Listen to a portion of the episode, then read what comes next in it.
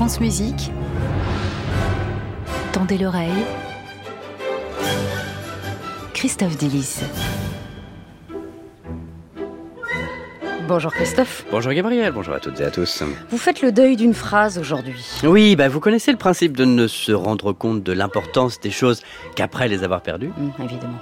Eh bien, il y a quelque chose que nous sommes en train de perdre petit à petit dans l'indifférence générale, une chose qui vient avec la phrase dont je fais le deuil aujourd'hui, à savoir Ah mais je reconnais, c'est la musique de la pub de machin. Je ne savais pas ce que c'était. Je chantais à l'église, je savais que j'avais de la voix, et je savais que quand j'avais quelqu'un pour m'apprendre, je chantais bien. Elle, c'est la soprano sud-africaine Preti Yende, grande chanteuse d'opéra, qui explique comment elle a découvert l'opéra. Là, c'était différent. C'était quelque chose qui me touchait beaucoup plus. Et je m'y attendais pas. Et mon cerveau ne savait pas ce que c'était, mais mon cœur, oui. Et donc le lendemain, quand je suis allée voir mon professeur à l'école pour lui demander ce que c'était, il m'a répondu C'est de l'opéra. Je savais même pas que ça portait un nom. Et là, je me suis dit est-ce humainement possible? Cette révélation, Preti Yende l'a eue en regardant à la télévision cette publicité pour une compagnie d'aviation britannique, la musique du duo des fleurs dans le lac Mai de Léo Delibes, dans une version certes un peu retravaillée.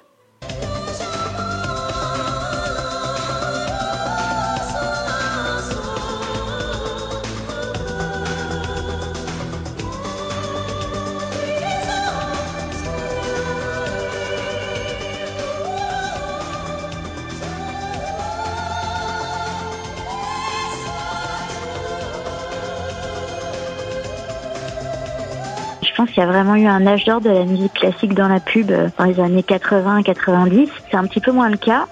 C'est peut-être un procédé qui est un peu daté. Euh, les consommateurs sont de plus en plus euh, au courant de la persuasion musicale et notamment de l'utilisation de la musique classique, des grands répertoires du classique.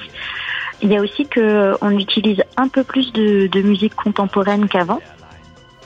Alice Zogeb, chercheuse sur les impacts du son sur les consommateurs, enseignante à l'Institut supérieur de gestion et encadrante de thèse à Paris-Dauphine, que j'ai eu au téléphone un peu plus tôt. Et elle est d'accord avec moi, l'âge d'or de la musique classique dans les pubs est derrière nous, au profit d'une musique composée de nos jours, comme cette musique composée pour une marque de chocolat.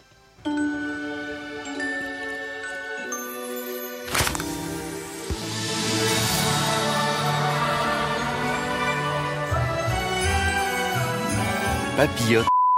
Réveillons l'esprit de Noël. Voilà, pas de marque. Euh, une musique composée et jouée sur ordinateur, ça, prend- ça prend 15 minutes à faire, il n'y a pas de droit à payer, ça fait un peu musique de film, mais ça perd aussi son lien avec une certaine continuité, un certain patrimoine. Nous perdons un lien culturel entre la musique et le produit promu. Il n'y a plus vraiment d'utilisation de la musique euh, vraiment classique, euh, de la période classique euh, pour, par exemple, représenter la sophistication euh, dans le cadre de produits de luxe ou alors de, produits raffinés ou pour associer la marque d'Italie, par exemple, à Host ou Barilla pouvait utiliser des, musiques de contemporains italiens, euh, etc. Cuit, c'est d'abord un grand jambon.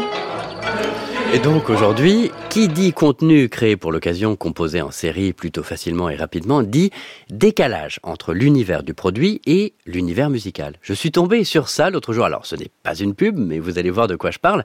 Une recette sur Internet pour cuire du poulet avec la musique du film Interstellar signé Hans Zimmer. C'est un peu ridicule, on est presque dans la dissonance cognitive. Dans une poêle préchauffée à feu fort, je mets deux cuillères à soupe d'huile de tournesol. Quand l'huile est chaude, je mets la moitié de l'ail haché. Je remue brièvement et je mets les morceaux de poulet marinés. Il y a beaucoup de projets européens qui s'intéressent à la pollution sonore euh, urbaine, mais également issue des médias. Et le fait que la musique soit extrêmement euh, stimulante avec des rythmes rapides euh, et appuyés, euh, c'est à, la fois désagréable pour le consommateur euh, de base, on va dire, mais il y a effectivement une, partie de la population qui a des, problèmes euh, qui sont soit très sensibles au son, soit enfin, certaines fréquences qu'ils entendent plus que d'autres. Au-delà de la, de la répétition, qui est, qui, est, qui est un problème qui existe depuis, les années 70. Hein.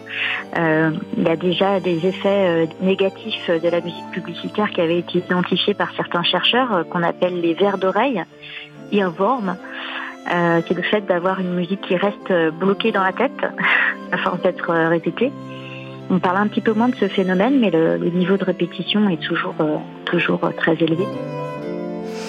Je ne me remets pas de ce poulet de l'espace, Christophe. Est-ce que vous, pouvez nous faire un petit récapitulatif? Eh bien, tout ça, toute cette chronique, c'est un grand mea culpa de ma part. Je demande pardon à tout mon entourage des années 90 d'avoir rigolé du fait qu'ils ne connaissaient que telle ou telle musique de répertoire que grâce à une pub, Shostakovich pour les assurances, Prokofiev pour le parfum, etc.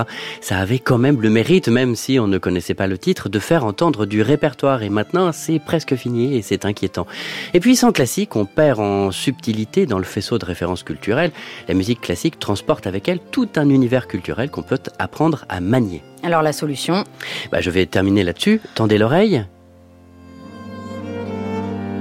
Mais voilà, si l'avenir de la musique de publicité était d'aller puiser dans le baroque méconnu, musique incroyable qui porte sur elle son bagage riche, instrument et donc sonorité disparue et donc garantie d'originalité. Tout le monde en sort gagnant. Si des publicitaires nous écoutent, je veux bien travailler pour vous aider à trouver de la musique magnifique et ancienne. Merci Christophe Dillis, à la semaine prochaine. Bonne semaine, merci à Alice Zogab.